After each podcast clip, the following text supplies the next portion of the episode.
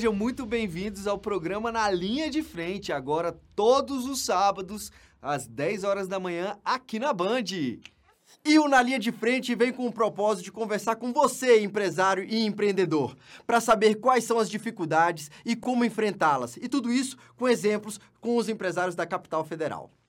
E galera, não deixe de nos acompanhar em todas as redes sociais, nlf.podcast, no YouTube e em todas as plataformas de streaming. Na linha de frente, vem com a gente. Salve, salve! Sejam muito bem-vindos a mais um episódio do Na Linha de Frente. Vem com a gente! Ah, meus queridos, mais um dia especial. A gente está aqui com Bruninho, o Bruninho BBQ, Bruno Oliveira. Rapaz, esse camarada foi jubilado oito vezes que da, isso, cara. da UNB. Eu tenho que falar porque eu conheço. Tu vai ficar contando os podres assim? Da... E hoje esse camarada, velho, é consultor na área gastronômica em Brasília, atende grandes marcas aqui de Brasília, além de ter o Rebu, o restaurante dele próprio. E o tema de hoje é cardápio lucrativo. Como o autoral, como ser autoral para faturar mais. Oxi, rapaz, hoje parece sábado de manhã mesmo. Vamos para cima, que o episódio está bom, mas antes de tudo, como é que foi a sua semana, meu querido? Você tá bem?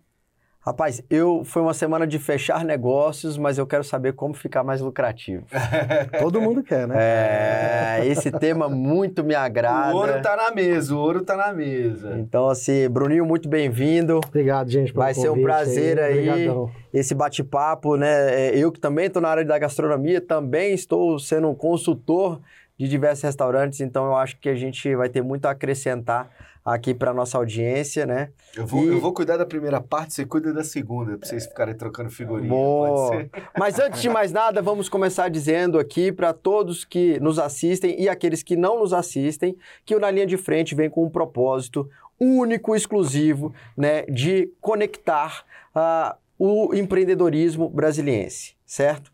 Então, a, a, a, a ideia é a gente mostrar aqui, Bruninho, quais são os desafios enfrentados, como que de maneira criativa, inovadora, lucrativa, a gente supera as nossas barreiras, porque compartilhando isso daqui eh, vai ser um Google Maps, como a gente gosta de sempre falar, vai ser um direcionamento para os empreendedores que estão começando ou aqueles que estão pretendendo empreender e aqueles que já estão nessa lida nossa, mas passando algumas dificuldades que talvez você já superou, já sabe como fazer e pode dar essa receita do bolo Sempre é melhor, né? Trilhar o caminho que já foi capinado. né? Com certeza. Troca de experiência é super importante aí no mercado da- do empreendedorismo, né? É, exato. Não só da gastronomia, mas qualquer, qualquer empreendedorismo você sempre tem a acrescentar para o outro, né? Então é muito importante essa troca de experiência. Com certeza. Mas chega de enrolação, meus caros. Vamos falar do tema que as pessoas vieram aqui para ganhar dinheiro, fazer um- uma trilha de sucesso. Bruninho, se apresenta aí, me fala um pouco de como é que foi a tua história, porque a gente tem uma história antiga. né, Quem meu é o? Bruninho? Exatamente. Daniel já, já soltou aí, né? Mas eu não fui jubilado, não, tá, Não, Daniel? Toda não, vez eu eu- tenho que explicar Eu isso. faço essa brincadeira, eu faço essa brincadeira porque ele passou 50 vezes lá na Cara, a minha história empreendendo começou cedo, né? Começou logo quando eu entrei na universidade. Você sai do ensino médio e você não sabe o que vai fazer da vida, né? Uhum. E aí tinha um primo meu que tinha passado é, é, na Polícia Civil e tudo, e ele tinha feito geografia. Eu falei, tá aí, vou fazer geografia. O cara se deu bem, eu vou me dar bem também. Aí entrei pra geografia na UNB. Só que eu sempre gostei da área de comunicação e tudo, então eu já fazia site. Não sei se vocês são da época do front page, deve ser, Sou né? não, cara. Você é mais velho que eu. Você tá maluco? Se você é mais velho que ele, Não, não, não. imagina Não, não, eu. O Daniel tem 62 Ele é o anos. vovô do um marketing, cara de pô. 30. Respeita a minha história, minha jornada. Então, cara, eu fazia site no front page, né? Da Microsoft e tudo, fazia pra família. Então eu entrei na universidade, meu pai trabalhava no centro de informática. Falei, pai, preciso ganhar dinheiro, porque eu não vou ficar te pedindo dinheiro, eu preciso sair pra tomar minha biritinha, pra passear e tal. Arruma um estágio pra mim. Meu pai não. Biritinha entrega É. o nome É, do cara. a idade do cara, entrega. Aí, aí falei, pai, me arruma um estágio. Aí ele falou, não, não vou arrumar, que esse negócio depois o povo vai falar que é nepotismo. Aí conversei com os amigos dele. Eu desde moleque ia pra UNB, né? Trabalho do pai e tudo. Aham. Aí eu falei, é, é, domingos. conhecia todo mundo? Conhecia todo mundo, os amigos dele. Eu falava, então eu não preciso do meu pai. Vou falar com os amigos dele. Puta, não tem nada aí que eu possa fazer na área de tecnologia. Eu sempre gostei muito, né? da- Aí o Domingos, não, tô- a gente tá precisando de um estagiário aqui pra parte de, de desenvolvimento de site. Aí eu falei, opa, tô dentro. É isso que eu sei E fazer. aí comecei a, a aprender, entrar na área de comunicação. E eu falei, tá aí, eu vou ganhar dinheiro com isso. Então, assim, é- era uma época onde a internet era site, né? Então, Aham. a gente não tinha as redes sociais como é hoje. Hoje em dia o site fica mais de lado e hoje todo mundo está mais ativo na internet, Sim, nas sim. redes sociais. Então, mas na época era site, né? Se você era alguém, você tinha que ter um site. Tinha que ter um site. Eu não, não fiz parte dessa época. aí, depois do site veio o blog, aí depois do blog veio a rede É, o- o- social. blog- as pessoas começaram a aparecer individualmente com um blog, né? Então, Exato. Na, na época até tinha aqueles blogs de fo- fotolog. Fotolog, é. A galera que, se, se tiver muito jovem assistindo, não vai nem saber o que, que é isso. Pesquisa aí veio o. Orkut, aí foi aonde começou as redes sociais, né? Com o Orkut, as comunidades e tal. Né? Então, comecei a minha vida é, é, estudando, fazendo geografia. Nesse meio tempo, estagiava no CPD, então já comia minha marmitinha lá no CPD, já ficava à tarde. Então, na hora que saía para ir para uma aula e tudo, então, falei, opa, essa área de comunicação me interessa. Surgiu a oportunidade de trabalhar numa agência de publicidade, na, na época Plano Digital, não sei nem se ainda existe. Né? Então, comecei a fazer banner né? para portais, grandes portais, Globo, Yahoo. E aí foi onde eu fui me apaixonando pela comunicação. E aí, mas aí você trancou? Aí, você, foi Aí- aí- você foi Aí, aí foi, aonde, foi aonde eu falei, cara, não vai dar mais pra, pra, pra ficar conciliando uma coisa com a outra. Porque eu trabalhava, eu fazia faculdade, namorava, então já, já é difícil aí, né? Fazer faculdade e namorar é difícil. Aí comecei a trabalhar no CPD de estagiário, arrumei um emprego na Fazubra, que é a federação, na época, a Federação Nacional da, da- dos Sindicatos das Universidades Federais. Então, de manhã era no CPD, à tarde na Fazubra, ainda fazendo as aulas nos intervalos que eu conseguia. E um, um projeto do CESP, entrei como interface, design de interface de um projeto no CESP. O- é, por muito tempo foi o, o- o sistema que o CESP, as pessoas, para quem não sabe, o CESP faz, é, é, realiza, realiza provas no Brasil inteiro. Uhum. Então, o sistema que as pessoas entravam para se cadastrar, para aplicar prova, para ser aplicador, enfim. Você conseguiu. Ah, eu, eu fui, eu fui uma das pessoas que tinham construído na época. Isso, tá? E aí, só que, cara, eu acordava às 7 horas da manhã para chegar às 8 na UNB e ia dormir 3 da manhã, 4 da manhã, porque esse projeto só começava depois das 10, que era a hora que os, que os marmanjos tinham, depois que... Eu era o mais novo desse projeto, então começava das 10 até de madrugada. E aí eu comecei, teve um dia que foi o dia que eu falei, cara, parei. Eu tava indo pra UNB, meu carrinho, parei no, no semáforo, eu falei, tô morrendo de sono, eu vou dar só uma cochiladinha. Ficou no semáforo. Cara, eu acordei com um PMzão bigodudo batendo no vidro do carro, tipo assim, que porra é essa, bicho? Aí, isso era uma quarta-feira. Ele deve ter pensado que eu tava chapado, né, aham. de, de- do dia anterior. Aí eu já liguei, o carro já tava ligado, né, já saí acelerando, e depois eu falei, mano, eu, eu tenho que... Aí entrei para essa agência de publicidade. Aí foi a hora que eu falei, larguei a Fazubra, larguei esses outros projetos, e fiquei só com a agência e na universidade. Aí chegou uma hora também que eu falei, cara, não vai dar mais para conciliar. Porque ou eu foco numa coisa, ou eu, ou eu, eu não vou dar tem conta. que ter o propósito. Aí eu nem tranquei, na verdade eu abandonei o curso. Isso no sétimo, oitavo semestre, faltava só monografia. Minha mãe, até hoje, ela fala: Meu filho, você não vai fazer de novo vestibular e terminar aquele curso? Eu falei: Não, pra quê? né? Então, assim, é, minha, nem precisa mais, né, velho? É, a porque- galera tá correndo atrás de outras coisas. outras coisas. Então, assim, é, eu, eu acabei me apaixonando. foi um processo, eu fui arrastado para a área da, da publicidade. Então, depois que eu, que eu foquei lá nessa agência, aí eu decidi abrir minha agência. Aí você conheceu a Sabiá, né? Então, Quase dois- viramos sócios. quase né? viramos sócios. Quase viramos teve, sócios. teve muita conversa aí nesse, nesse meio do caminho. Então, a gente teve a Sabiá, depois virou Bruma. Né? Então, de 2010 a 2017, eu tinha minha agência de publicidade. E aí foi onde eu comecei a atender muito restaurante, como agência de publicidade. E aí é onde entra, o povo deve estar falando, pô, que horas vai chegar a comida aí, né? e aí foi onde eu comecei a atender muito restaurante. Agora, pera lá. Quando a gente, quando pergunta, assim, não, pô, aí fala aí da sua formação, tudo, né? Tem, aí a galera fala qual é o curso. é, cadê o fez, marketing, né? a publicidade aí no É, meio do caminho? Aí, aí você fala, Bruno, qual é a sua formação? Eu hoje sou formado em marketing, mas eu fui fazer faculdade de marketing depois que eu já tinha até fechado a Tô agência. falando que esse cara Ah, é velho, bacana. Cara- Mas assim, eu, eu, eu, eu sou um cara muito autodidata, assim, eu pego uma coisa pra fazer, aí eu vou. E eu sou TDAH, então TDAH tem hiperfoco naquilo que interessa a ele. É, então você. Eu, cara, vou fazer isso agora. Aí eu pegava e destruía, eu aprendi a fazer as coisas. Então, muito do que eu aprendi foi Você é Vou da fazer. época- você é da época do- da Bíblia do Flash. É, eu tinha. Você- eu tinha livro você não do. tinha internet pra você pesquisar. Você ia lá na livraria, aí tinha a seção lá de tecnologia, e tinha a Bíblia do Flash, a Bíblia do Tinha tudo. Photoshop, do Illustrator. Tinha o livro do Mundo Canibal, que ensinava a animar É. em flash. Eu, eu, eu tenho, acho que até hoje lá em casa. Não, eu acho isso legal porque, por exemplo, minha formação é marketing. A galera me pergunta, pô, qual é a sua formação? Pataro, não, fiz publicidade e propaganda, comunicação social, depois fiz algumas especializações em marketing, mas é, a minha formação é vendas. Eu sou vendedor. Aí, quando eu vendo essa trajetória, sem saber que você tinha já feito depois um curso de marketing, aí eu falei, tô curioso para saber que, qual é a formação. Mas eu sempre fui o vendedor, porque eu sempre. é, o meu trabalho sempre foi fazer atendimento na, na minha agência. Então eu sempre vendi. Eu sempre. Eu, eu que apresentava a proposta, eu que apresentava a parte visual, se a gente ia fazer uma, um, um branding e apresentava era eu, o site quem apresentava era eu. Então, eu sempre fui o cara que, que, que negociava, que, que, que fazia a parte de planejamento. Tu já do teve agência também, né? Eu já tive agência Quando, também. quando você é dono, eu já tive agência também, né? Na época que quase rolou a fusão. Três né? falidos, parabéns. É. Parabéns. Publicidade. Na verdade, no meu não foi falido, não, mas Não, a- assim... a, a gente fechou também. Você fez um exi- exit. É... Tem que fazer, tem que deixar as palavras lá. Eu fiz um exit, né? A, a- a minha gente Não, decidiu não, fechar, o, era o- momento. O que eu acho, o que eu acho parar. legal disso aqui tudo, desse bate-papo, é que é o seguinte: são três empreendedores e o empreendedor, é, pela essência, ele busca oportunidades. E você está resumindo isso tudo. É você isso. buscou a primeira oportunidade para ganhar dinheiro para tomar sua biritinha. Depois você buscou a oportunidade para deixar de, de ficar no, no, num rala que estava mais do que deveria, né? É, e aí foi para agência de publicidade. Depois você viu uma oportunidade maior por conta dos restaurantes e saiu da publicidade. Exatamente. E foi pra E aí eu restaurante. comecei a atender muito restaurante. E, e foi numa época onde as redes sociais estavam começando. E era difícil dos restaurantes entenderem que eles precisavam pagar um fotógrafo para tirar foto da comida. Uhum. E não queriam pagar. Aí eu falei, autodidata de novo. Eu Isso falei, não "Quer- acontece não, até hoje. Ah, até hoje. Aí, sabe o que que eu falei? Eles não queriam pagar. Eu falei, cara, agora o que, que eu vou fazer? Eu vou aprender a tirar foto nessa bosta. Comprei uma câmera, fui fazer um workshop de fotografia, comecei a estudar, aí Google, e tirava fotos, tá uma bosta. Aí percebi que era iluminação e tal.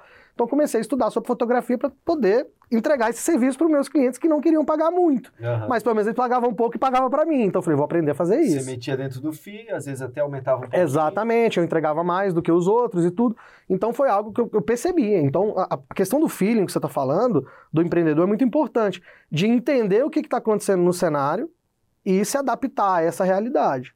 Né? A gente vai falar mais na frente aqui, se a gente tiver oportunidade, mas eu estou sentindo algumas coisas sobre o mercado. Então, é- é, é, são, são feelings de quem já está no mercado há muito tempo, sim, né? sim, porque você acaba você vai sentir, não tem como. É, é- e o próprio tema nosso já fala, já está tratando isso, né? Cardápio lucrativo.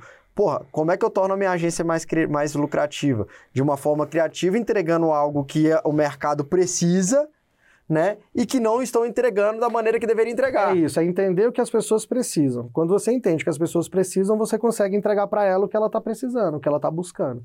Então você consegue ser assertivo. É a lei da oferta e da procura. É isso, é isso. Aí, aí onde a geografia fez sentido, porque eu fiz é, introdução, introdução à economia que nem era da geografia, mas eu, eu Mas- fiz isso na. essa eu matéria, fiz- pegou essa essa matéria eu matéria. fiz, é- era o primeiro semestre.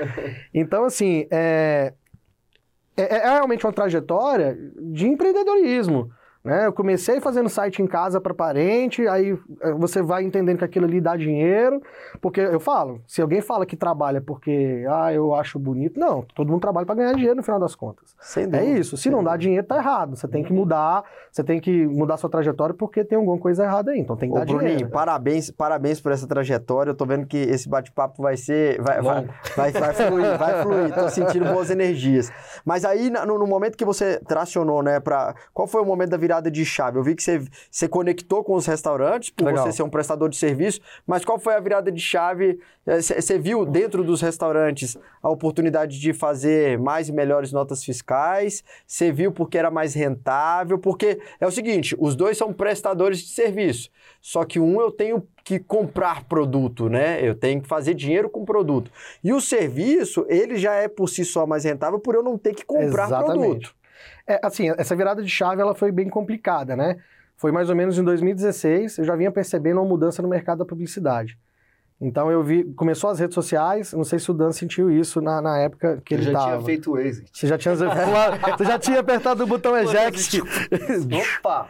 O que que acontece? Eu fui percebendo que na, na, na comunicação, na publicidade, a gente estava enfrentando uma crise. Uma crise de identidade mesmo. O cliente não queria mais pagar o que ele pagava antes, por quê? Estava cheio de pessoas que falavam que faziam. Uhum. Foi quando as redes sociais começaram a aparecer. Então qualquer um entregava resultado na rede social. Sim. Qualquer um fazia um post qualquer para cobrir é, é, o planejamento que o cara fez ali, que ele tem que postar dia da bom dia. Aí você postava bom dia e entregava. Uhum. Hoje em dia você posta um bom dia e ninguém vai ver seu, seu, seu, seu post. Se não for criativo, se não tiver valor, se não tiver é, é, é, algo ali que realmente chame a atenção das pessoas, esquece. Postar um, um, um, um post por dia não faz mais resultado. Hoje é melhor você fazer um vídeo foda que te entregue, é, entregue valor um por semana, fazer quatro posts em vez de fazer 30 Sim. só para cobrir a agenda. Rapaz, essa semana, porque eu, eu apertei o botão de eject das agências, né? Porque eu também percebi esse movimento no mercado. E aí eu acho que era uma era, era mesmo uma crise de identidade que se vivia, porque, como você falou, pulverizou a questão das redes sociais e as redes sociais começou a trabalhar dentro de o como eu faço para o algoritmo trabalhar para mim É isso. né? E as pessoas, as agências que foram criadas nessa época começaram a esquecer o que, que era o marketing geral, em olhar o cliente, olhar a dor do cliente, fazer uma conexão que fosse duradoura, né? Então, assim, é, pulverizou de quantidade de agências que faziam por um preço muito mais lá embaixo. Muito bem baixo.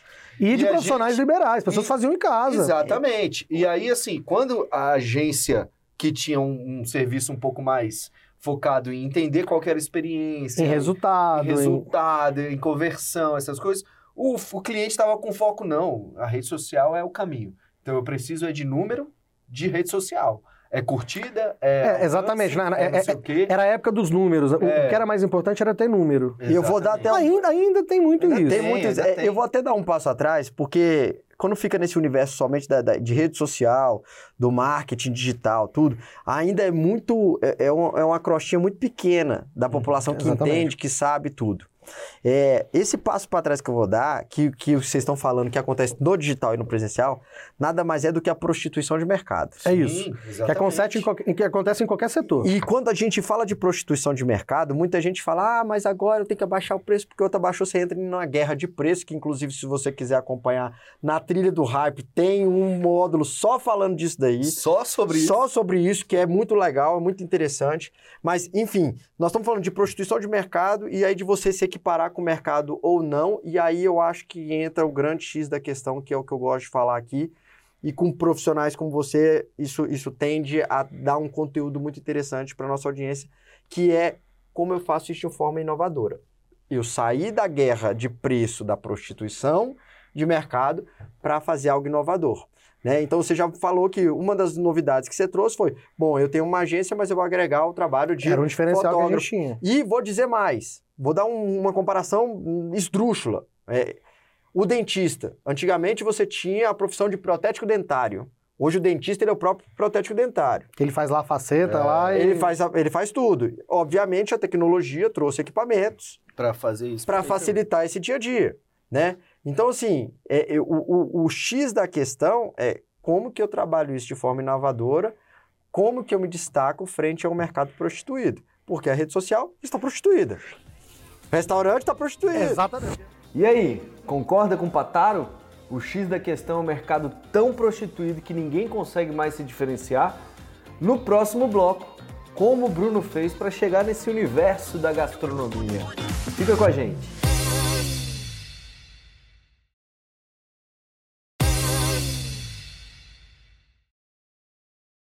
Restaurante está prostituído. Exatamente, eu queria falar. E, e- a gente falando de restaurante, que é o nosso tema, né? A gente tá falando muito de marketing, mas vai chegar lá, né? Como eu sou um profissional de marketing, você, o próprio Daniel, a gente é da, da- do Quem é marqueteiro é marqueteiro pro resto da vida, né? tem- É vendedor pro resto da vida, não tem jeito. Né? Mas a gente, nessa época, começou a perceber que, cara, não tá legal, não dá pra ficar competindo, o que, que a gente vai fazer? E aí surgiu a oportunidade, é, é, um amigo tava com um negócio falido, tinha saído na época, até agora voltou de novo a sair, né? E, e até falar de voltou, a gente também tem que perceber que as coisas elas, elas são, um ciclo. cíclicas. Uma hora tá ruim, mas outra hora vai melhorar. Você pode ter certeza que vai melhorar. Então, Uhum. assim, se hoje tá ruim, se você cons- conseguir tiver condição de sustentar, lá na frente vai melhorar. Foi, foi o que a gente falou agora, né? Pouco fora das câmeras, que é o lance do, do marketing promocional, que era uma coisa que estava sendo abandonada E de novo, e vol- tá voltando. Tá voltando com força. eu acho né? que o, o mindset do empresário tem que ser, não tem nada tão bom que não possa melhorar. Porque Sim. o único ditado que se fala é não tem nada tão ruim que não possa piorar. Uhum. Mas, pô, se a gente vira essa chavinha, a gente começa a ter o foco em um outro, né, num outro, para um outro rumo. E é esse rumo que a gente tem que... Dentro de tudo isso que a gente está falando, eu acho que o principal, a principal palavra, se puder resumir em tudo, para ter um resultado, para realmente é, entregar algo diferente e, e se destacar e não entrar na briga de preço, nós vamos falar muito sobre isso, que é quando a gente fala de lucratividade, a gente fala de preço, de Com valor. certeza. Aí a palavra valor. Quando você consegue fazer com que o seu cliente, lá no final da, da cadeia, ele enxergue que você traz valor para ele, acabou. Você cobra o preço que você quiser. A partir do momento que ele entende que, ah, esse produto aqui para mim não, não- eu acho que não vale a pena. Então quer dizer que o valor já não é mais, é, é, ele não enxergou valor nesse produto. Como é que É, você e valor acha- é isso, né? Valor é o valor percebido do É valor percebido, não é preço. Então tem Não a é diferença. preço. Preço é quanto você recebe monetariamente. E Isso. valor é a percepção do quanto aquilo é importante para você. Você deu uma dica já fantástica, né? Que o valor não é o seu valor, é o valor percebido Pelo cliente. Pelo cliente. E aí a pergunta para todos nós, né? Mas o valor, como que a gente faz o nosso cliente enxergar valor? Ah, para fazer com que ele enxergue valor, bicho, não tem erro. Você tem que entender a dor dele, os desejos dele, o que, que ele quer primeiro. Porque tem muito empresário, a gente já falou isso várias vezes, que o cara, velho, ele vai pelo, pela técnica do eu acho. Eu acho que isso aqui. Experimentação, né? É. É, empírico. É, né? exatamente. Você começa a fazer, opa, deu certo. O que, que deu certo? Aí você vai analisar, Mas né? E por que que deu certo?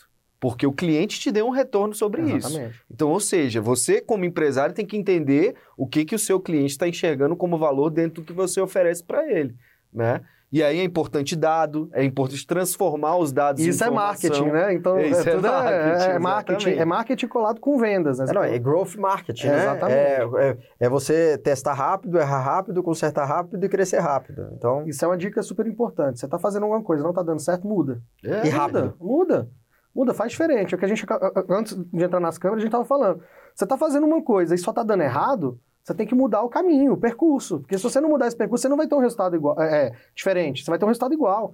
Então, fazer diferente para ter resultado diferente. ô Bruninho, eu, eu escutei um negócio muito, muito legal essa semana. Hum, É, que isso vale também para todo empreendedor e empresário, Reflexão, principalmente que reflexão. tem, não, porque tem que tem que tem funcionário. Aham. É, por, o brasileiro ele é muito vaidoso, ele tem um ego muito elevado. Então, quando ele contrata uma pessoa e essa pessoa não deu certo, ela demora muito a demitir essa pessoa para não assumir que errou na contratação. Uhum. Só que o caminho mais é, correto e de maior crescimento e que vai dar mais valor para tua empresa é, cara, identificou que essa pessoa é peça fora do baralho. Rápido, Vai. Rápido. Eu vou complementar, não sei se foi o mesmo, o, mesmo lugar que eu ouvi, é, eu achei muito interessante, é verdade. A gente contrata rápido e demite devagar.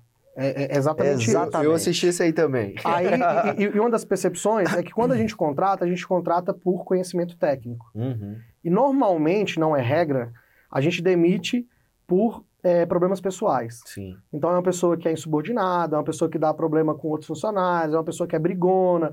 Então, assim, você olha lá o currículo do, Dan- do Dan. Puta, o cara é muito bom, vou contratar ele. Mas aí o Dan começa a faltar, o Dan chega atrasado, o Dan é indisciplinado, aí você vai demitir ele. Não é nem porque ele é ruim profissionalmente, né, tecnicamente, é porque ele não se adequou com a, com a mentalidade, com a cultura da empresa. Então a gente tem que estar muito atento a isso. Né? Até pegando esse gancho, e é um, do é um dos problemas da área da gastronomia, né, da- da- do ramo da alimentação, não, não todos os nichos, porque você tem um nicho igual você que trabalha com sushi, você já tem um nível mais elevado de, de profissionais, É a né? mesma coisa. É a mesma É a coisa? mesma coisa. Vai, vai, vai, confia. Então, e, e isso é muito ruim, porque você pega pessoas desmotivadas, você, você pega pessoas que passam necessidade, você pega pessoas com problemas pessoais, você pega pessoas que têm, não têm uma, uma base familiar estrutural, pelo menos a que eu tive. Então, isso é, isso é, isso é um grande desafio para o empreendedor também é, enxergar essas, essas pessoas como ser- seres humanos Pessoas. e que a gente estava falando aqui também antes. Elas precisam de formação. Sem Às dúvida. vezes até de mentalidade mesmo, né? Uhum. Não é nem pro- técnica. Porque técnica todo mundo aprende. Mas tem uma mentalidade de que, cara, eu quero ser próspero, eu quero, eu quero ter algo melhor para minha família, eu preciso desse emprego porque isso paga minhas contas.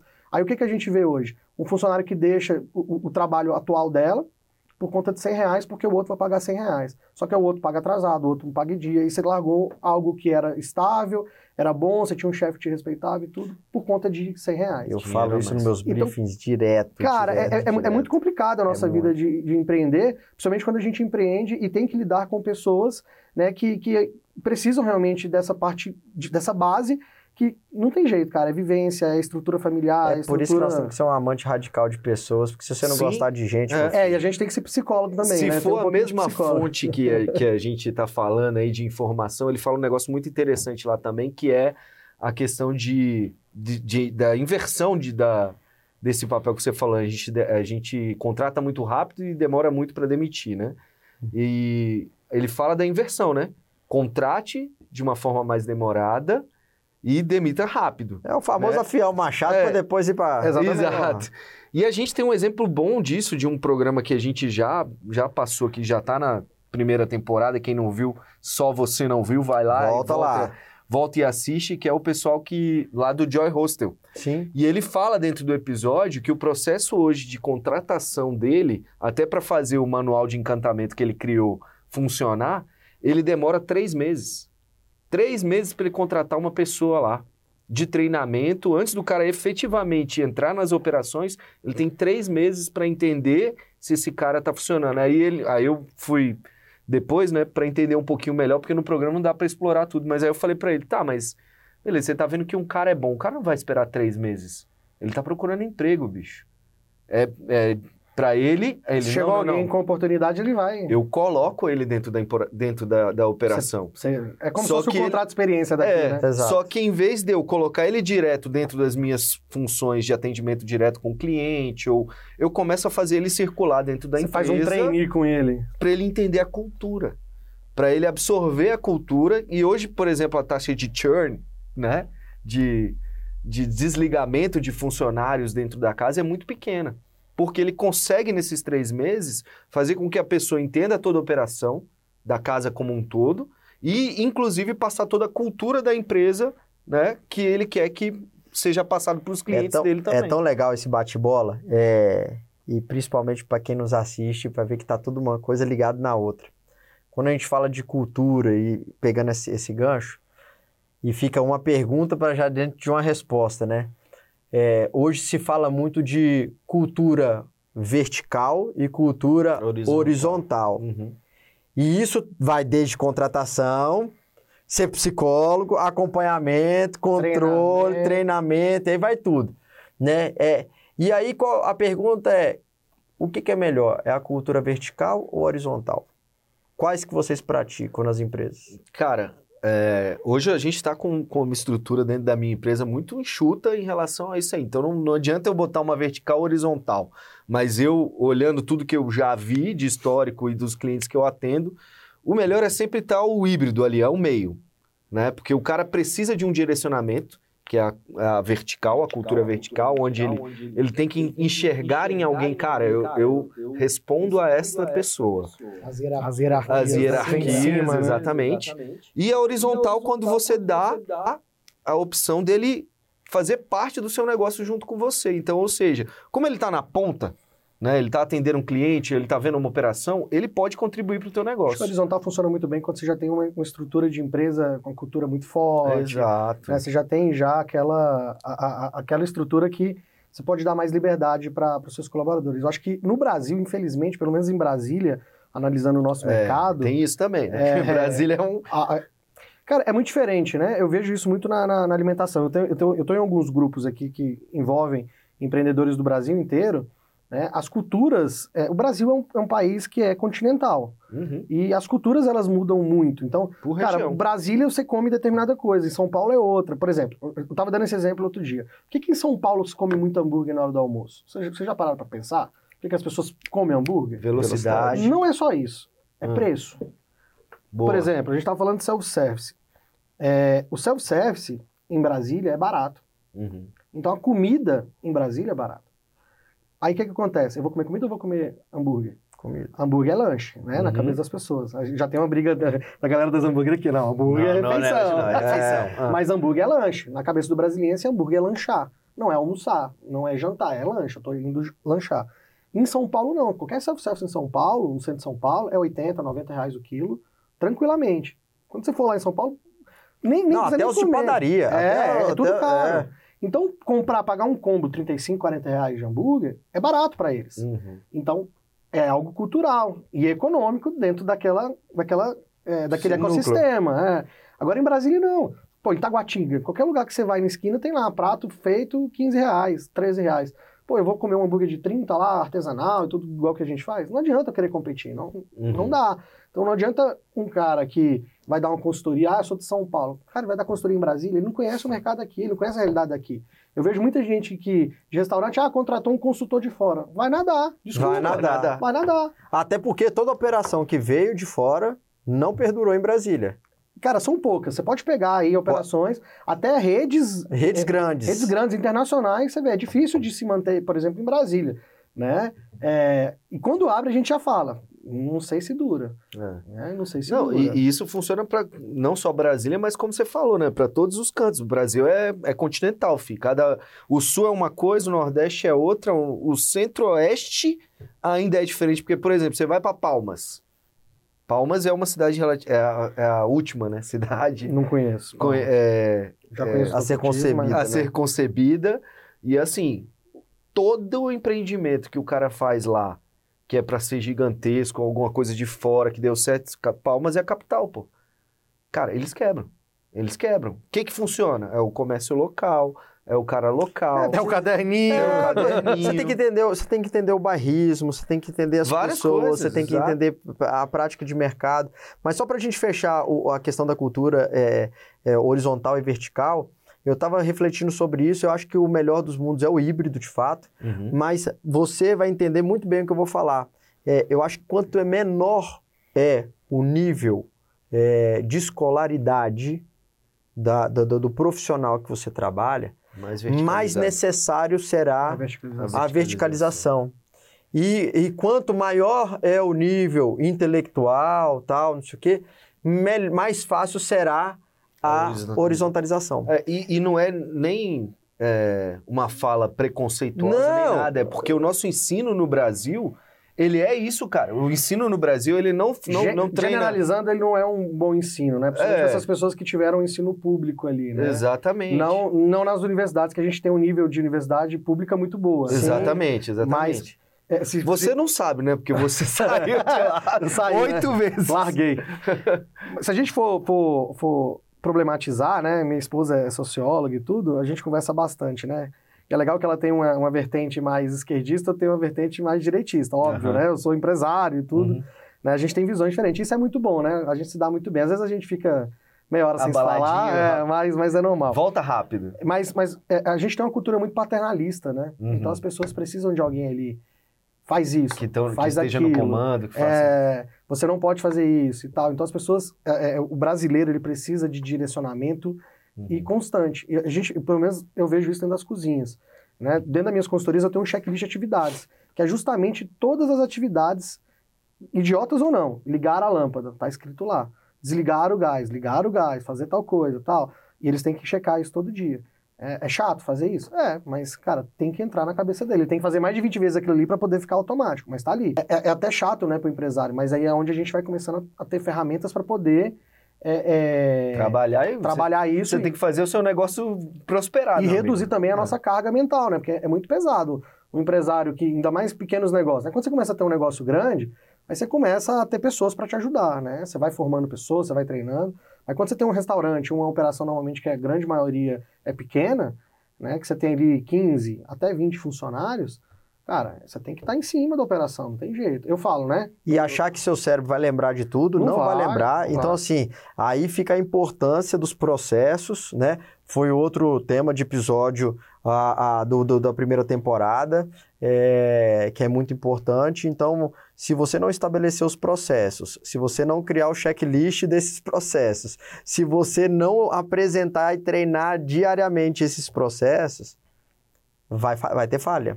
Eu saí daqui, o restaurante tá funcionando, tem gente trabalhando. Tudo tem o ônus e o bônus, né? É, não tem não como. tem como.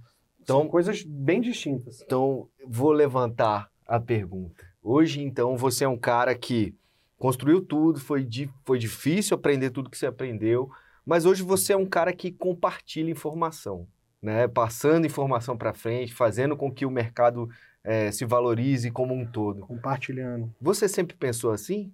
Não, claro que não. Nunca. É, Até coisas que, que eu- que eu- pessoas que me pediram ajuda em uma época, eu não ajudei, eu me arrependo disso. Olha. De, de realmente não compartilhar. Não era assim. Cara, a gente vai amadurecendo, né? Sem Eu, dúvida. eu falo até com a minha esposa. Até no casamento a gente vai amadurecendo. Você é um cara já casado há mais tempo que eu. Sim. 62 anos de casado. Mas assim, a gente vai amadurecendo, você vai percebendo, cara, que besteira, né? Podia ter, ter compartilhado isso.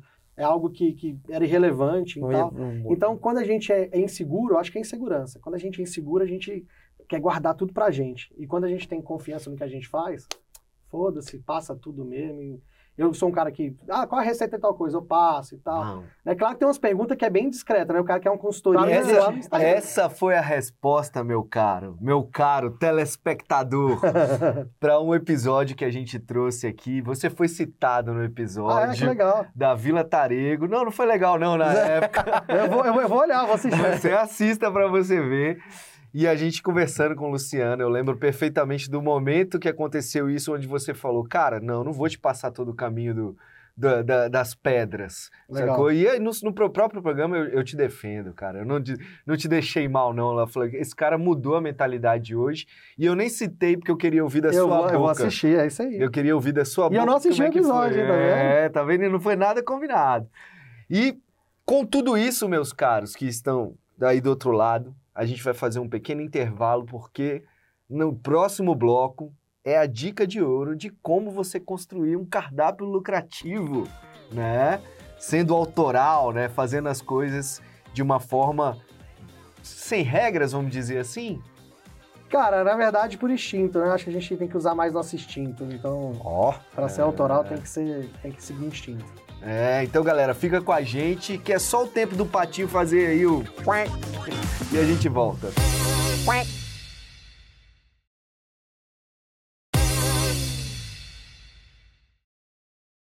Ah, e como diz um amigo nosso, quem trabalha tá trabalhando. É, exatamente. Mas e aí, vamos, vamos voltar aqui pro assunto, a galera já pegou várias dicas aí do que, que você pode fazer, do que você pode fazer para trilhar uma jornada dentro da gastronomia, onde você tem uma base mais estruturada. A gente já falou se de não tá time, anotando, se não tá fazendo uma tá apostila, perdendo tá, tempo, tá perdendo tempo. Tá perdendo Dá até tempo. fazer curso digital depois, Dá, vamos, informação. vamos transformar, vamos transformar isso. Você vê a pegada do empreendedor, né? Já tá vendo É. oportunidade aqui no negócio. Exatamente. Mas tá, tá no planejamento, Bruninho, tá no planejamento. Calma, calma que vai sair, calma que vai sair. Por enquanto, entra lá no- na trilha do hype que já tem algumas coisas lá.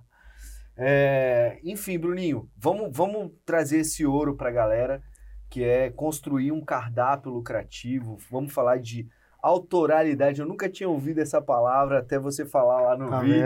né? Ser autoral agora de autoralidade foi uma parada nova pra mim. E aí vamos falar um pouquinho disso, que é uma curiosidade minha, eu não sou do ramo, né, da gastronomia, mas cara, como construir um cardápio, né? Se eu fosse falar da parte do marketing, e a gente já deu essa linha aqui, né? Primeira coisa, velho, é entender quais são, quais são as pessoas que você quer conectar dentro da sua marca, dentro do seu estabelecimento e oferecer aquilo que elas estão esperando, né? É, de, de, de cardápio em si, mas trazer sempre algo mais, que é o seu diferencial. Como construir um cardápio lucrativo? Até para facilitar e de forma didática, que ser bastante didático, é coloca aí três ou cinco pilares, enfim, os pilares que você acha que são mais importantes para dar este essa personalidade, eu diria, né? Porque quando a gente traz autoria, o, Autoralidade. Autoralidade. de autoralidade, falar, autoralidade. É, na verdade, a personalidade, mas eu sei que envolve várias outras coisas para a gente criar um cardápio que seja lucrativo, né? Porque também não adianta você ser extremamente autoral e, e- e- e inovador e não ser rentável. Exatamente. Né? Então dá esses pilares aí pra galera. Bora lá. É, por que o, o, o negócio do cardápio que lucra, né? Eu vim prestando consultoria para alguns restaurantes e fui percebendo que em todos eles faltava sempre alguma coisa. E essa alguma coisa não era uma comida gostosa, de qualidade.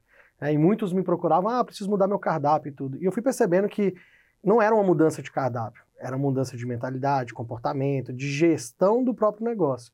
Né? Eu até falo muito, né? Você falou dessa mudança da gastronomia. Eu, eu, eu sou especialista em preparos no fogo e tudo, American Barbecue, grelhados, mas eu me considero mais empresário do que cozinheiro, do que chefe de cozinha, né? E eu até falo, né? Se, ho- hoje eu estou na gastronomia, amanhã eu posso estar em, em outra área, sem problema segmento. nenhum, eu sou empresário. Como você falou, a gente tem que vender. Então, a gente tem que saber gerir, independente se é um restaurante ou não, cada um, claro que cada, eh, cada negócio tem suas especifici- especificidades, né? E a gastronomia, o que, que eu fui entendendo? Que dentro da gastronomia você tem, dentro do restaurante, de uma operação de gastronomia, você tem especificidades, coisas que você tem que cuidar. Compra, como você vai vender, como você vai precificar e tudo. E aí eu fui percebendo, cara, grandes operações, casas que faturam é, é, na casa de milhão por mês, não tinham uma precificação certa. Não tinha um CMV, não sabia quanto custava um copo de chopp Não desse. sabe nem o que é CMV. Não sabe nem o que é CMV, o que, é CMV? custo da pra galera. mercadoria vendida, né? Então, esse copo desse chopp, quanto que ele custa? Né? Ah, é só o líquido? Ah, a bolachinha que vai aqui embaixo, ela tá incluída, não tá? Então, quanto que custa isso aqui? Quanto que eu vou vender? Dentro desse, desse preço de venda, tem várias coisas que a gente tem que colocar, como, por exemplo, o custo fixo, o custo variável, né, o custo do contador. Eu, acho que já devem ter visto, alguém já deve ter visto aí. Às vezes o pessoal solta, eu já até soltei uma peça dessa, é um hambúrguer, ah, custa 30 reais. Mas, cara, dentro desses 30 reais tem tanta coisa pra gente pagar, né, que, que é imenso. E os empresários, eu fui percebendo, cara, a galera tá vendendo. Eu não sei se é sorte, eu não sei o que, que é, mas assim, tá faltando essa parte técnica do negócio. Eu acho que, o, acho que o mais interessante dentro disso que você falou é que não basta estar vendendo, porque muitas vezes o cara está vendendo, mas não está lucrando. Então ele está trabalhando para não receber nada. Né? Então o cara tá ou para receber muito pouco. Então não faz sentido o gasto de energia para não receber. É isso, né? Você pode vender um milhão. Se você vender no preço errado, você vai ter 500 mil de prejuízo. Se você vende no preço certo, você vai ter 300 mil ali de lucro. O que importa é o lucro. Mas para isso acontecer, você precisa ter uma precificação, entender seus números. né? E eu fui percebendo. Falei, cara, o pessoal tá precisando fazer isso. Então E aí- pilar um, preço. É, o, ca- o cardápio para ser lucrativo, ele tem que, você tem que ter um produto bem precificado. Você precisa entender quanto que custa o seu produto. Né? E uma das coisas que a gente também tem que entender, muita gente fala de CMV. A gente vê muita gente na internet falando, ah, o CMV tem que ser 30%, né? O valor, o valor desse chopp, é, é, o custo dele não pode Ultrapassar. ultrapassar 30% do valor de venda. E isso é um erro. Eu não posso criar essa regra, onde a gente está falando das regras. As regras, elas servem dentro de de um- de um ambiente micro. Uhum. As regras no macro, elas não funcionam. Uhum. Por- como assim macro? Se eu falo isso para todo restaurante aplique essa regra, é, vão existir especificidades de cada restaurante que essa regra não vai ser uma verdade. Para minha operação, pode ser que 30% seja uma boa, um bom CMV. Mas se meu aluguel é barato, se eu estou dentro de um shopping, vou dar um exemplo bem claro, bem clássico. O McDonald's. O McDonald's tem meio que um padrão de preço. O preço do McDonald's no, no aeroporto é mais alto. Sim. Por quê? Porque o custo operacional, o custo fixo mais daquela operação é mais alto. Então, consequentemente, ele tem que ter um preço mais alto para poder manter a mesma margem. Provavelmente tem uma, uma, uma exigência de, mar, de margem da própria rede.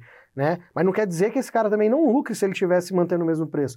Pode ser que ele venda muito mais, aí ele ganha no volume. Sim. Então, essa regra de CMV de 30%, ela não é, é uma regra que pode ser aplicada para todo mundo. Então, por isso que a gente tem que olhar o micro. Essa regra funciona para mim? Beleza, ok, mantém essa regra. Né? Então, por isso que eu, eu sempre falo, a gente não pode levar todas as regras ao pé da letra. Perfeito, perfeito. E, aí entra uma outra sigla que parece bastante, né? Que uma coisa é o custo de venda da mercadoria, o custo de mercadoria vendida, e o CMC, que é o custo médio de compra. Compra. Que aí eu tô falando do todo, né? E aí o percentual também de, de muda, porque aí você está englobando é, o, o aluguel, como você falou, você está englobando tudo aquilo que você paga.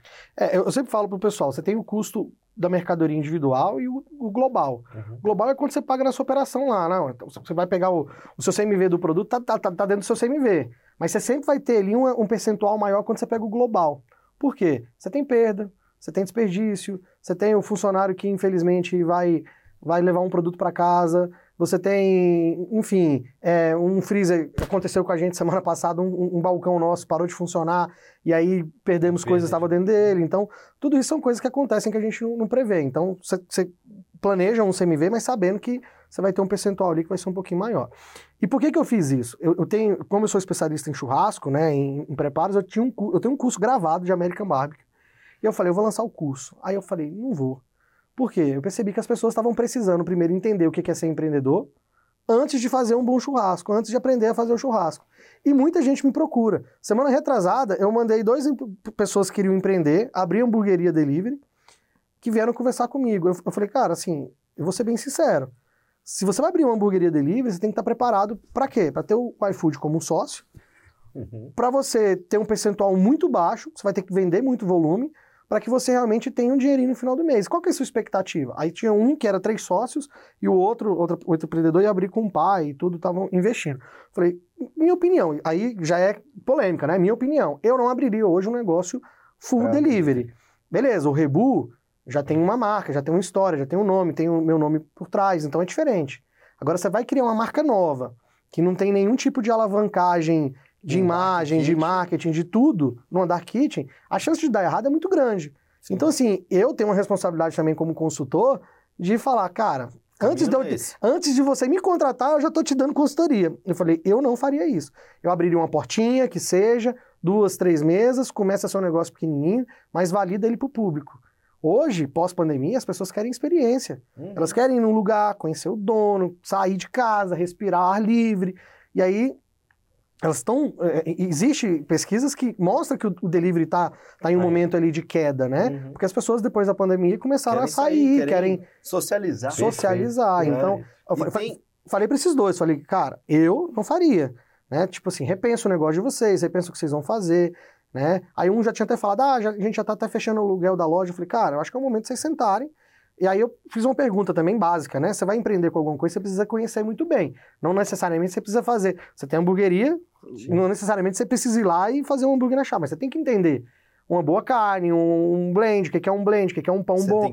Falei pra eles, pega um pouco do dinheiro que vocês têm, vão dar uma viajada, vão pra São Paulo, vão pra Investe, outra é. cidade, vão, vão, vão dar um rolê em todas Busca as hamburguerias. referências, né? Vai estudar. Depois que vocês tiverem confiança do que vocês vão fazer, aí vocês falam, puta, agora a gente pode arriscar. Vai dar certo? Não sei, porque empreender é isso. É isso. É. E aí tem uma, tem uma coisa que é do marketing, provavelmente, né? Todos aqui já passaram por isso e a gente fala constantemente, mais uma vez, é o MVP, né? Então as pessoas pegam lá, às vezes, o dinheiro da vida deles num negócio que eles falam que na, na cabeça deles é altamente disruptivo, porque o mercado precisa disso. Tem uma ideia genial, Tem né? uma ideia genial, porque todo dia a gente tem uma ideia genial. É, é simples. Tem um lugar que tá cheio. É, né? Qual que é o lugar? Cemitério. que não chega nem a sair também Não da cabeça. sai, mas é. tem muita Exato. ideia. Mas o grande problema é que a gente tem essas ideias tudo no banheiro, né? É impressionante. Aí vai tudo pro vaso. Exatamente. E aí o que acontece? As pessoas não, não têm essa noção mesmo de, cara, o que, que eu vou fazer? Igual você acabou de falar. Às vezes o cara quer abrir um delivery né, e não entendeu o mercado ainda, como é que tá funcionando, não, não foi estudar, não foi buscar informação. Uma dica que eu dei: procure outras pessoas que estão atuando no que você quer fazer e pergunte pra elas. Cara, como é que tá? Simples Tô assim. pensando em abrir um negócio. As pessoas têm vergonha, às vezes, de perguntar. Foi o que você me perguntou agora, a pergunta indiscreta que você me Aham. fez. É a mesma coisa. Eu, eu fui otário. Fui Uhum. babaca de não ter passado o fornecedor do pão e tudo, Uhum. né? Mas é, é, vai perguntar, vai ter gente que vai te dar um não, mas vai ter gente que vai te falar. Sim, né? sim, Um, um sim. cara que eu tô. Eu me conectei agora recentemente que eu tô fazendo consultoria pra ele é o Geleia. Tem 15 unidades de hamburgueria, um cara baita empreendedor e tudo. demais. Pô, tá trabalhando aí, tem mais de 20 anos no ramo da alimentação e tá sempre se reinventando. É um cara super aberto. Se você perguntar pra ele agora no Instagram, pô, deixa eu te conhecer, deixa eu conhecer. Sua... Ele, ele vai te levar Vem na aqui. casa dele, ele Aham. vai lá. Então, então é um cara que tá super aberto. E, e- e é, de novo, maturidade, né? A gente vai. Sabe que vai chover direct agora no, no, no Geleia, né? Vai, Jalé, você se enrolou. Sim, rolou. Então, assim, é- é- eu acho super importante a gente estudar o mercado. Perguntar para as pessoas que já estão lá no mercado, já tá dentro da piscina, né? A piscina tá geladinha. Mas você tá do lado de fora, você acha que tá quentinha. Hum. Mas na hora que você cai lá pra dentro, aí você fala, puta, mano, tá gelada pra E pode, e pode parecer uma coisa que a gente está desviando um pouco do assunto e viajando, mas na verdade eu acredito que isso que você está falando seria o primeiro pilar. O primeiro pilar é fazer estudo de mercado, estudo de concorrência, ver que, qual, é, qual é a melhor prática do mercado, quem que é a referência do mercado. O segundo aí é você olhar para o preço do cardápio, né? Saber que o preço vai, vai ser importante dentro de quanto que você vai rentabilizar versus a, a, a, a compra. Você está quase falando o meu, o meu método, o meu método lá que eu chamo de gestão infinita, né? Que a gente como empreendedor, a gente tem que estar tá fazendo a gestão do nosso negócio o tempo inteiro. É, é, muito fácil, você vê muito guru na internet com um computadorzinho lá sentado na praia falando que você tem que ir pro, pro mundo dele e ficar do computador na praia. E, cara, quem trabalha com operação de gastronomia tem que estar o tempo inteiro em cima da operação. Não que você esteja na chapa fazendo hambúrguer, mas você tem que estar é, é, delegando e acompanhando se essas tarefas estão sendo feitas. Primeiro passo, alma, que é a autoralidade. Uhum. Primeira coisa, você vai montar um negócio, ele tem que ser diferente do que tem no mercado. Você vai buscar referência, você vai buscar inspiração, você vai buscar. Mas tem que ter o seu DNA. Mas tem que ter seu DNA. Não adianta o Daniel chegar aqui e criar um personagem. O Daniel é, é o cara que tá, tá, aqui, é o mesmo cara fora das câmeras. É o vovô do marketing. Não é vovô do marketing, é, não tem jeito. Respeitar, tem que respeitar. o Bruninho que tá falando aqui é o mesmo Bruninho fora das câmeras. Então, assim, não adianta eu criar um personagem, não adianta você criar uma coisa que não é você. Ele não se sustenta, né, velho? Não se sustenta. Agora, eu acho assim, a gente hoje tem um desafio muito maior do que antigamente. Antigamente a gente vendia comida, hoje em dia a gente tem que vender a experiência. Total. Não é só a comida. Eu sempre falo para todo mundo, para mentorado e tudo, cara, a comida é a tua obrigação de ser boa. Sim. Se ela não for boa, esquece. Pode fechar seu negócio, não vai dar certo. Certamente. É obrigação sua ser boa. Então foi na hora que eu percebi. Falei, cara, não adianta eu fazer um curso de churrasco se o cara não sabe gerir o negócio dele, se ele não entende nem o que, que ele está abrindo. Se ele... Muita gente perguntava, na defumação a gente usa lenha, frutífera. Aí, Bruninho, lenha de café é boa? Aí eu falava, cara, não sei, nunca usei. Você já testou? Não, eu tô com a lenha aqui. Com quem essa bosta, velho? Vai, vai, vai testar, vai experimentar. Eu, eu, eu, participo das lives do, do Bruno, né? Eu, eu, entro lá, escuto. Por mais que eu não seja do ramo, eu gosto de ouvir coisas novas pra gente, né, abrir... Conhecimento, o... É, conhecimento, repertório ter, né? E eu, eu acho que eu peguei uma dessas lives aí que você falou, o cara falou do você, ou você estava tirando dúvidas sobre a lei. Eu abro caixinha toda segunda-feira. É, aí. Consultoria gratuita. Ou foi, acho que, uma dessas caixinhas que você falou. Eu tô com a lenha de maçã. Qual que é a melhor lenha? Meu amigo, a melhor lenha que você tem é aí. que você tem, é, exatamente. Exato. Tipo, é que tá aí na sua frente. Aí a gente volta para a regra lá, né? É, infelizmente ou felizmente, né, o mercado comercial ele acaba criando algumas regras, principalmente as pessoas que têm certa relevância, que são influências e tudo. Então o cara fala assim: ah, tem que usar a lenha tal. Aí a lenha da marca X. Então as pessoas acabam comprando mesmo isso. E ela fala: ah, eu tô com a lenha aqui, será que é boa e tal? Cara, experimenta. Então, não seguir regras, ser um pouco disruptivo, é importante para o processo de aprendizado, construtivo e tudo. Por exemplo, sempre falaram que lenha de manga era ruim. O que, que eu fiz? Foda-se, eu não acredito, eu vou, eu vou testar. Testei, não é legal, queima rápido e tal. Então, assim. Mas ah, você tirou a prova. Eu tirei prova. Eu falei, cara, por mim mesmo eu vou testar isso. Uhum. Né? Eu vou ver se isso realmente é verdade. Então, eu acho que é um baita diferencial de quem está empreendendo, independente se é churrasqueiro, se é vai vender hot dog. Ah, cara, será que fazer uma maionese de pitanga, eu lembrei da pitanga, tem uma pitangueira aqui fora, uhum. vou pegar uma pitanga, vou fazer uma maionese e tal. Será que fica boa? Será não, cara, experimenta. Testa. Você, se é bom para você... É o que a gente falou no começo do nosso bate-papo, né? Testa rápido, erra rápido, corrige rápido. É isso. Cresce, se ficou uma bosta, opa, não funciona, não presta. Tá? Eu não preciso de alguém me dizer que isso é uma regra. Então, assim, eu sempre fui um cara que eu, eu, acho que faz parte dessa questão da autoralidade. É você acreditar no seu, no seu negócio e vou nessa. Eu, eu acho que isso tá bom. Claro, aí você vai observar, as pessoas gostam, não gostam, e aí você vai ajustando é número. e vai colocando o carrinho no trilho, Exato. não tem outro caminho. Então, o primeiro passo, autoralidade, alma, tem que ter essência. Se você abrir uma loja branca para vender hambúrguer, porque você quer vender hambúrguer, esquece.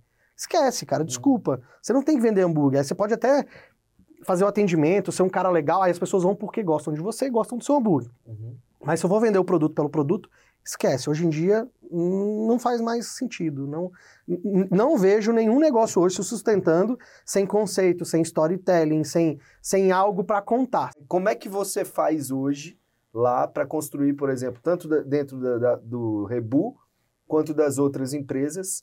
Tipo, velho, olha, isso aqui eu estou vendo que os dados estão me fornecendo informação de que isso não funciona dentro do cardápio.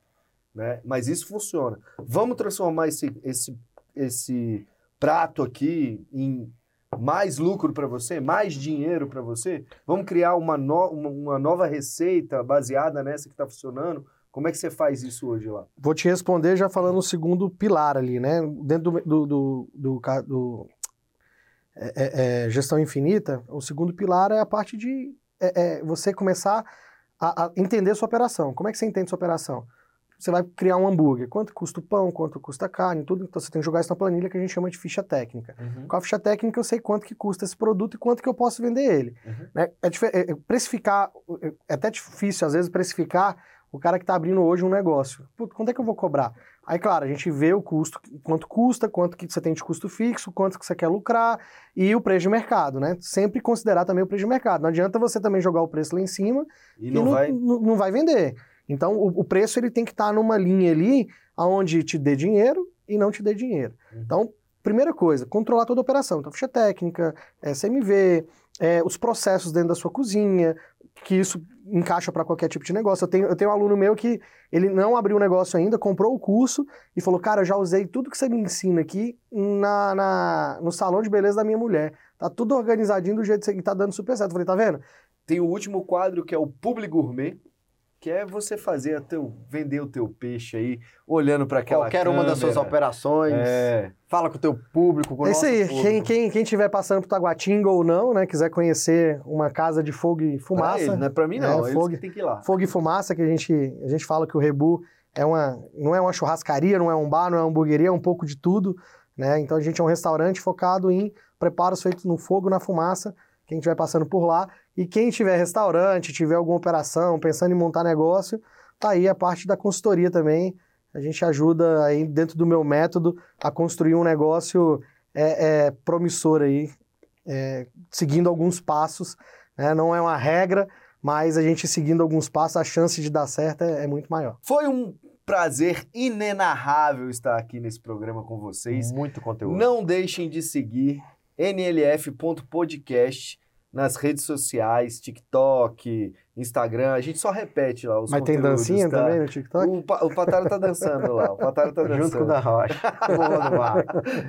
Se Mas- inscreva aqui no canal. Spotify, Deezer, Google, inclusive Alexa, Alexa tocar na linha de frente. Podcast, ela vai, tocar, o último, episódio, lá pra você. Então acompanha a gente aí. Porque é se você não viu, só você não tá vendo, meu, aqui, meu amigo. Então, é. na linha de frente, vem com a vem gente. Com a gente.